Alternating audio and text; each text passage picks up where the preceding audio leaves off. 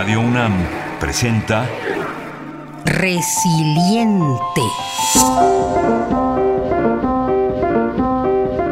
Porque la paz se reconstruye, se crea y se transforma. Resiliente. Resiliente. Resiliente.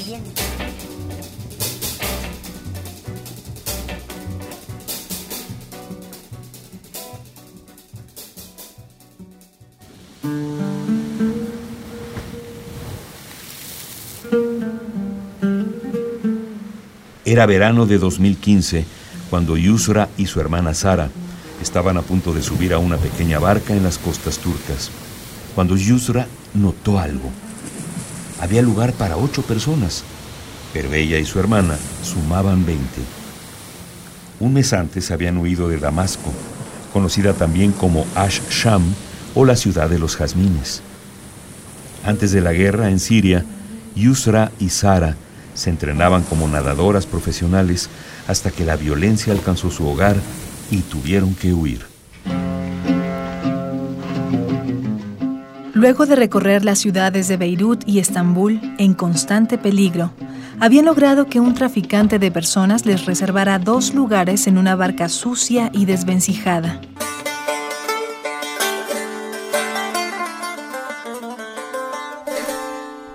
El viaje hasta las costas griegas debía durar cerca de 45 minutos, pero el motor no había aguantado más de 30 y las olas empezaban a inundar el interior de la pequeña embarcación. Rápidamente las personas tuvieron que deshacerse de sus pertenencias y tiraron al mar lo poco que llevaban consigo. A pesar de estos esfuerzos, el agua seguía inundando la frágil barca y la mayoría de las personas no sabían nadar. Fue entonces cuando Yusra saltó junto con su hermana. Desde muy pequeñas, ambas habían formado parte del equipo sirio de natación. La costa griega estaba lejos aún, pero existía la posibilidad de llegar con vida y no dudaron en arriesgarse para conseguirlo. Preocupada por la vida de las personas que aún permanecían en el bote, Yusra, su hermana y una amiga comenzaron a bracear mientras tiraban de una cuerda para jalar la pequeña balsa. El mar era gélido y parecía ser más peligroso de lo que se veía desde la barca. Nadaron más de tres horas hasta llegar a la costa de Lesbos, en Grecia. Por fin habían tocado tierra firme.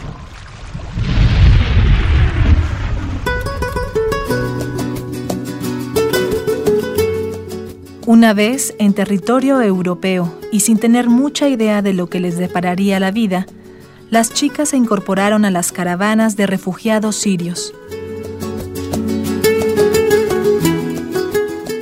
Luego de cruzar a pie Macedonia, Serbia, Hungría y Austria, finalmente Yusra y su hermana llegan a Berlín.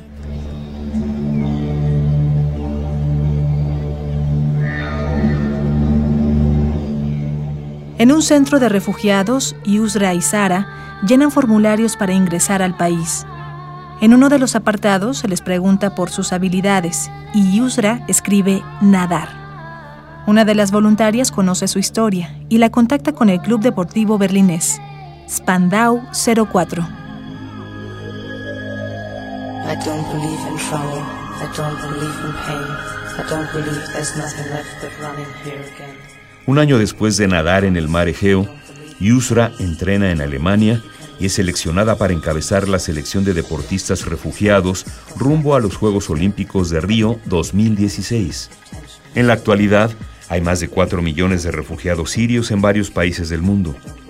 Alemania es la nación que ha acogido a más sirios, en medio de lo que considera un complejo panorama internacional ante el tema de emergencia humanitaria que implica la condición de refugio.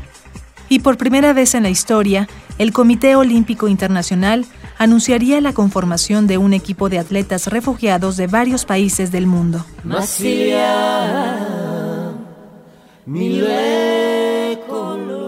Soy Alejandra Vox-Lomelí, psicoterapeuta humanista existencial, directora del Centro de Salud Mental y Género. Bueno, el término resiliencia es importante saber que es un término que se empezó a trabajar en el área de la ingeniería. Se empezó a revisar acerca de cómo se veían mecanismos que habían ya dado, digamos, de sí por los años y había un elemento de ese mecanismo que seguía funcionando. Entonces, lo que los ingenieros empezaron a ver era, o a cuestionarse, era porque a pesar de los años, del paso de los años, este mecanismo podía seguir trabajando y no todo lo demás, no todo el sistema.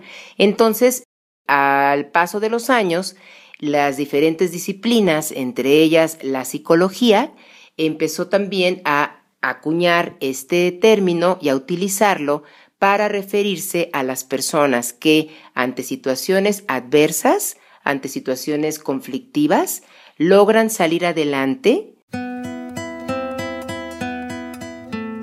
Tomando como antecedente los testimonios de los campos de concentración en la Alemania nazi, los estudios sobre la resiliencia destacan la cualidad que poseen personas y comunidades para superar las adversidades y transformarlas en experiencias de aprendizaje positivo. Pero, ¿Resistencia y resiliencia son lo mismo?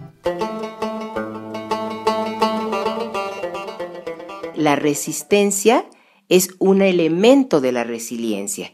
Entonces ahí es donde podemos ver la diferencia, en el sentido de que, claro, para poder salir adelante de algo y poder soportarlo, necesitamos resistir. Solo que muchas veces se entiende la resistencia como algo pasivo. ¿Sí? Y la resiliencia, digamos que el elemento que tiene es que no es algo pasivo, es algo que te lleva a sacar, digamos, todos los elementos, todos tus recursos físicos, psíquicos, para poder salir adelante.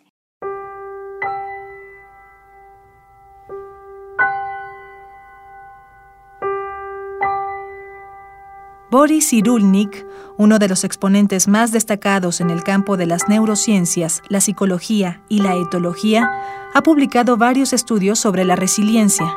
Sobreviviente de un campo de concentración en el que mueren sus padres, Boris Cyrulnik es adoptado por una tía y crece en París, donde estudia medicina, psicoanálisis y neuropsiquiatría, dedicando gran parte de sus primeros años como profesional al estudio y tratamiento de niños traumatizados. Es en este periodo que logra un gran hallazgo. Algunos niños que habían vivido graves episodios de violencia durante la infancia eran capaces de sobrevivir y transformar su vida pese a haber sufrido mucho durante su desarrollo.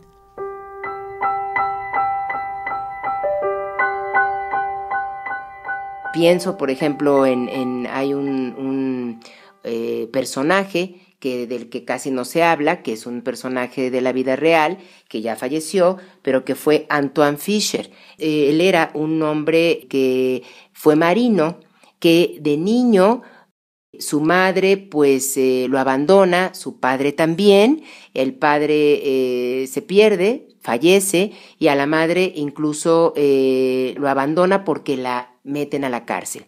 Entonces a este chico lo colocan en un hogar especial donde se supone que lo llevaron con una señora y la hija de esta señora que cuidaba entre comillas de él, ¿sí? Pero la realidad es que él vivía con otros niños y otras niñas que eran violentados por esta señora y por su hija.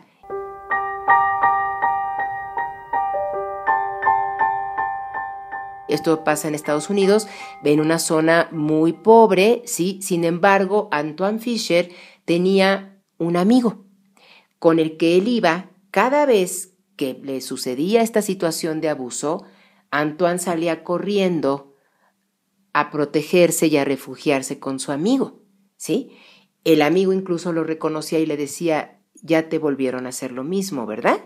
Entonces Antoine nada más dice, sí, ¿sí? Sin embargo, el ir corriendo con este amigo, sentirse contenido por él, protegido por él, es una manera de saber que puede estar con una persona que no le va a hacer daño, que le va a dar fuerza para poder seguir resistiendo la situación y algún día salir de ella. Escribe Boris Cyrulnik. La resiliencia consiste en la habilidad para tener un momento de felicidad, incluso cuando tienes una herida en el alma.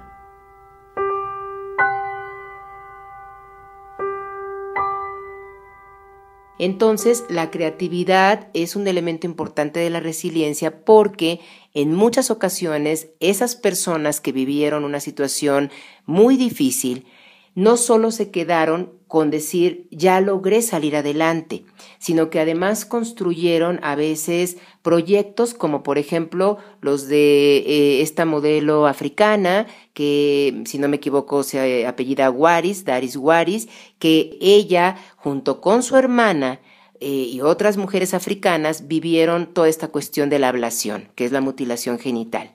Y entonces ella crea un libro, crea una asociación para ayudar a mujeres que han vivido mutilación y poderles dar elementos que logren pues reconstruir de alguna manera su autoestima, reconstruir su vida. Entonces ahí estamos hablando de que no se queda solo a favor de ella misma, sino que crea un proyecto que lo comparte para que otras personas que hayan vivido lo mismo, ¿sí? tengan de dónde poderse sostener.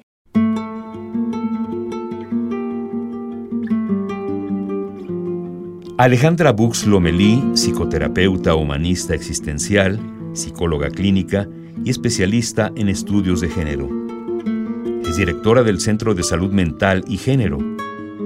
El Centro de Salud Mental y Género de México es una organización con más de 17 años de experiencia en el área de la salud mental, la perspectiva de género, el enfoque de diversidad sexual y el respeto de los derechos humanos. Uno de los objetivos de su trabajo se centra en difundir el modelo humanista de atención a la salud mental con enfoque de género y de diversidad.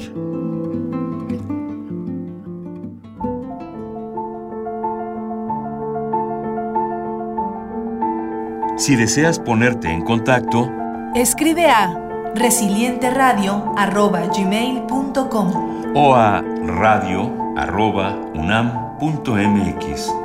También visita nuestras redes. En Facebook y Twitter somos Radio UNAM.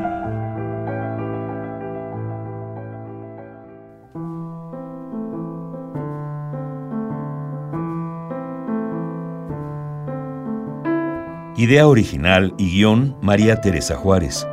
Voces María Sandoval y Juan Stack. Controles técnicos Carla Monterrubio. Transcripción de entrevistas Enrique López en la producción de Arfaxado Ortiz.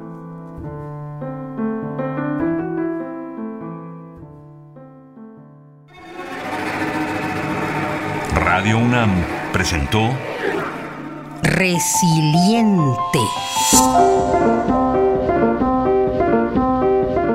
Porque la paz se reconstruye, se crea y se transforma.